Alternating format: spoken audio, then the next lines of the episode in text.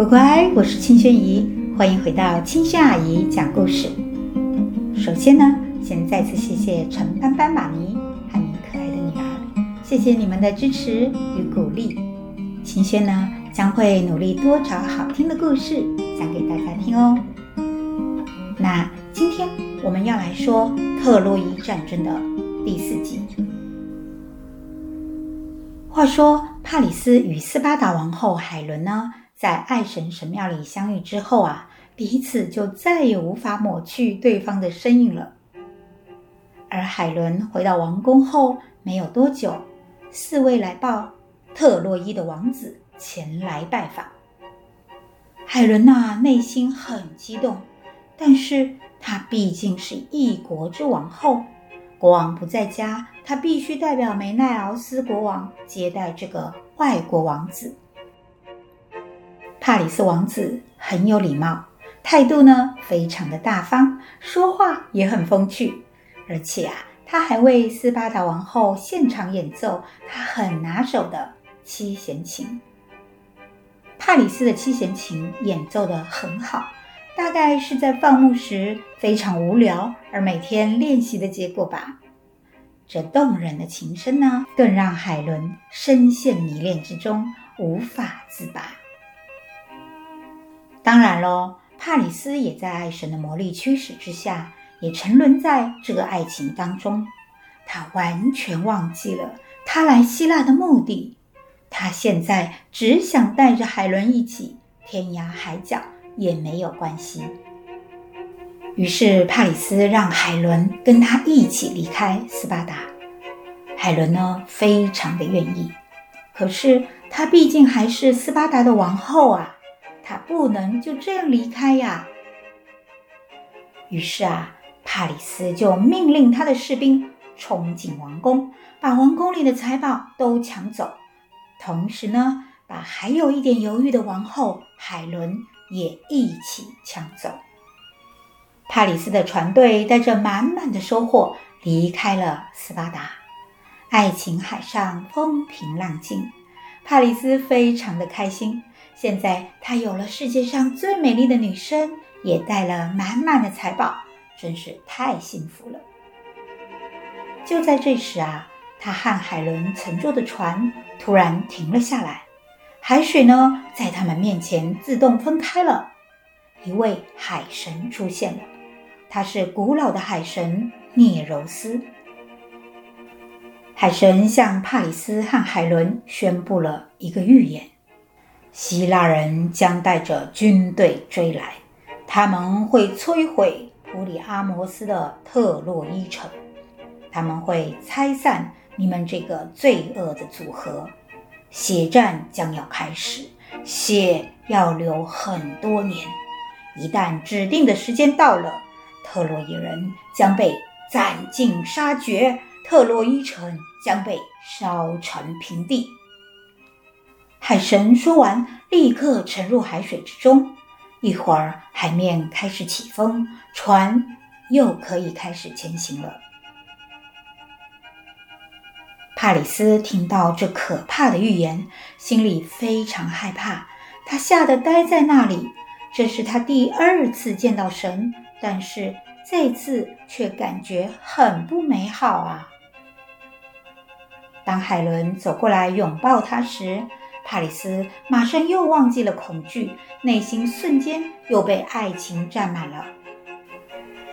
他们的船队来到克拉纳岛，他们登上岛屿。在那里举办了盛大的婚礼，他们完全忘记了自己的祖国、自己的亲人，就这样停留在这个岛屿上，开始两个人的新生活。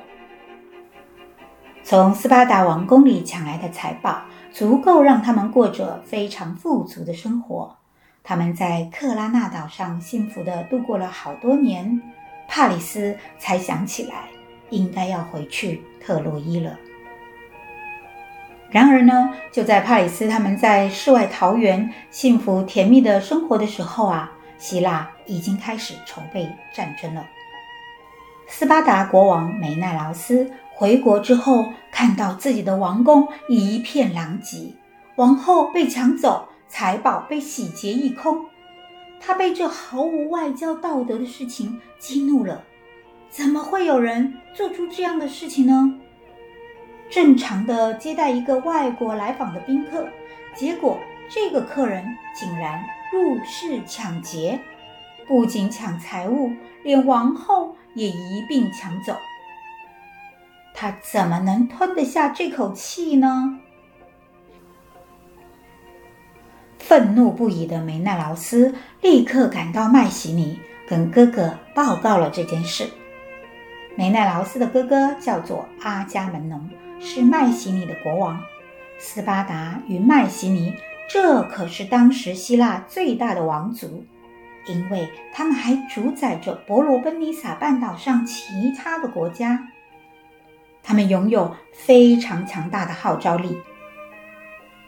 关于阿伽门农他们家族啊，我们在帕洛普斯家族的故事里有讲到哦，乖乖，你们也可以回去再听一次。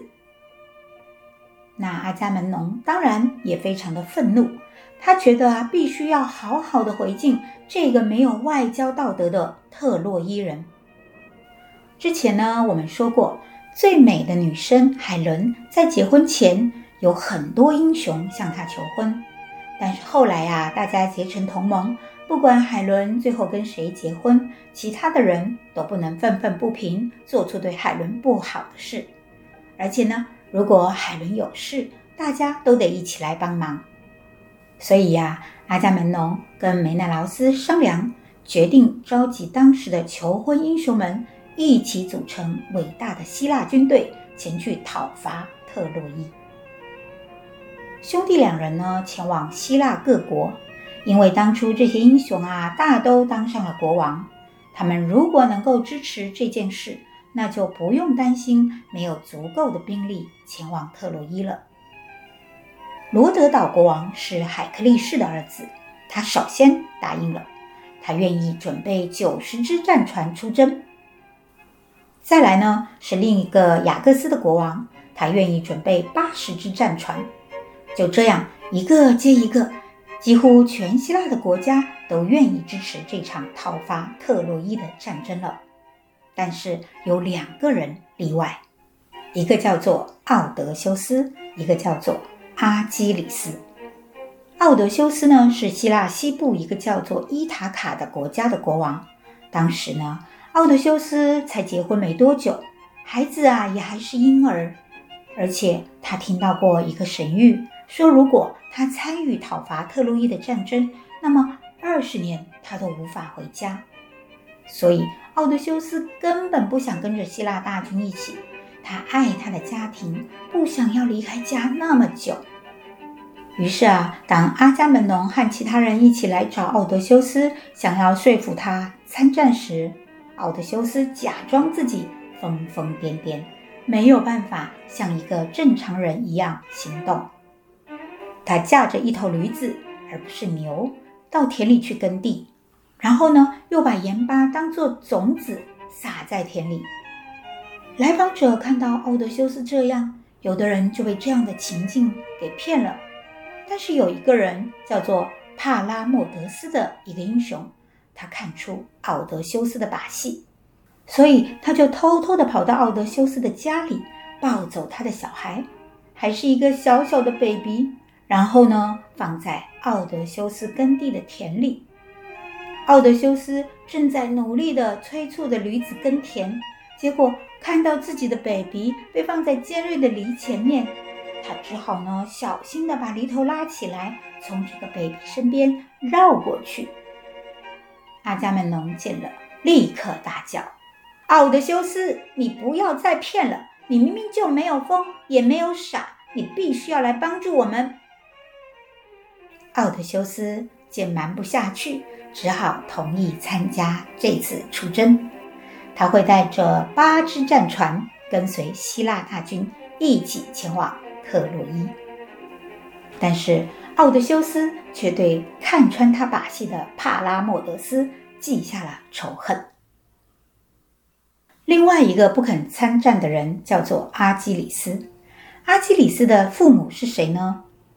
乖乖，我们在英雄佩琉斯的故事里有提到过，英雄佩琉斯与海洋女神特提斯在神的撮合之下结了婚，生下了阿基里斯。那他的母亲就是海洋女神特提斯。因为跟凡人结婚，所以女神的孩子呢就无法永生了。可是她还是希望阿基里斯可以成为神，因此呢，她在阿基里斯还是 baby 的时候，就把他带到冥河边，用手抓住小 baby 的脚踝，把小小的阿基里斯泡在冥河水里。经过浸泡之后，阿基里斯全身上下都刀枪不入，但是唯一一个地方。没有被泡到，就是妈妈抓住 baby 的脚踝那里，只有这个地方妈妈疏忽了，造成了阿基里斯唯一的致命之处。另外，海洋女神还在晚上偷偷地背着佩琉斯，把阿基里斯放在天火中烧，这样啊，可以把他凡人父亲遗传给他的凡人身份烧掉。白天，女神妈妈在用神药治疗孩子烧灼的地方，这样啊，她坚持了一段时间之后，就快要大功告成了。但是没想到有一天，当妈妈在用天火烧阿基里斯的时候啊，被佩琉斯看到了，爸爸不由得吓得尖叫，他愤怒地指责妈妈怎么可以虐待自己的孩子呢？秘密被发现了。女神妈妈无法顺利完成她的计划，她非常的沮丧，离开了佩琉斯，躲进了自己的海洋王国。佩琉斯看到阿基里斯身上的烧伤，非常的紧张，他赶紧把孩子送到名医人马卡戎那里。卡戎治疗并收留了这个孩子，他教给阿基里斯很多的东西，武术啊，医术啊。辩论啊，音乐等等，在那里呢，阿基里斯还交到一个一辈子的好朋友，叫做帕特罗克洛斯。他们两个一起在人马老师那里学习，共同度过了成长的岁月。当阿基里斯还是少年的时候，就有一个预言流传，说啊，如果希腊人要去遥远的亚细亚攻打特洛伊，没有阿基里斯是不能成功的。阿基里斯的妈妈海洋女神听说之后，她知道这是真的，但是她也知道这场战争将夺去阿基里斯的生命。于是她从海洋里回到佩琉斯的宫殿，带走阿基里斯，把他藏在一个叫做斯库洛斯岛的地方。他让孩子呢穿上女生的服装，交给国王照顾。在这里呀，阿基里斯跟国王的女儿们一起生活，就像一个女生一样，没有人知道她的真实身份。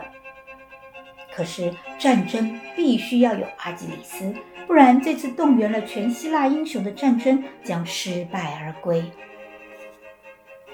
所以阿伽门农必须找到阿基里斯。预言家发现了阿基里斯藏身的地点。于是，奥德修斯被派去邀请阿基里斯参战。可是，当奥德修斯一行人来到斯库洛斯岛上，国王热情招待他们，奥德修斯却无法辨认出谁是阿基里斯。奥德修斯啊，是一个非常聪明的人，他曾经帮助海伦的爸爸面对一大群求婚者，想出了办法。现在呢，他又机灵地想出了一个好方法。他对国王的女儿们说：“想要赠送他们漂亮的礼物。”女生们呢，看到美丽的饰品、衣服、保养品都非常的喜欢。但是狡猾的奥德修斯呢，在礼物的中间放了一把精致的长矛和盾牌。没有女生会拿那个礼物，但是阿基里斯忍不住英雄的本色。唯独啊，他穿着女生的衣服，打扮的跟女生一模一样，却在那里对长矛和盾牌爱不释手。奥德修斯说：“阿基里斯，不要躲了，我们找到你了。”阿基里斯被发现了，他只好同意帮助希腊大军，面对必然要来到的命运，他不得不接受这样的安排。阿基里斯呢，将率领五十只战船前往阿伽门农的集合地点，跟所有的希腊英雄们一起出发，展开这场耗时十多年的漫长战争。战争终于就要开始了，那接下来会怎么样呢？我们下次再继续说。乖乖，如果你们喜欢亲身讲的故事，帮我五星好评，给我鼓励哦！谢谢大乖乖、小乖乖，我们下次见，拜拜。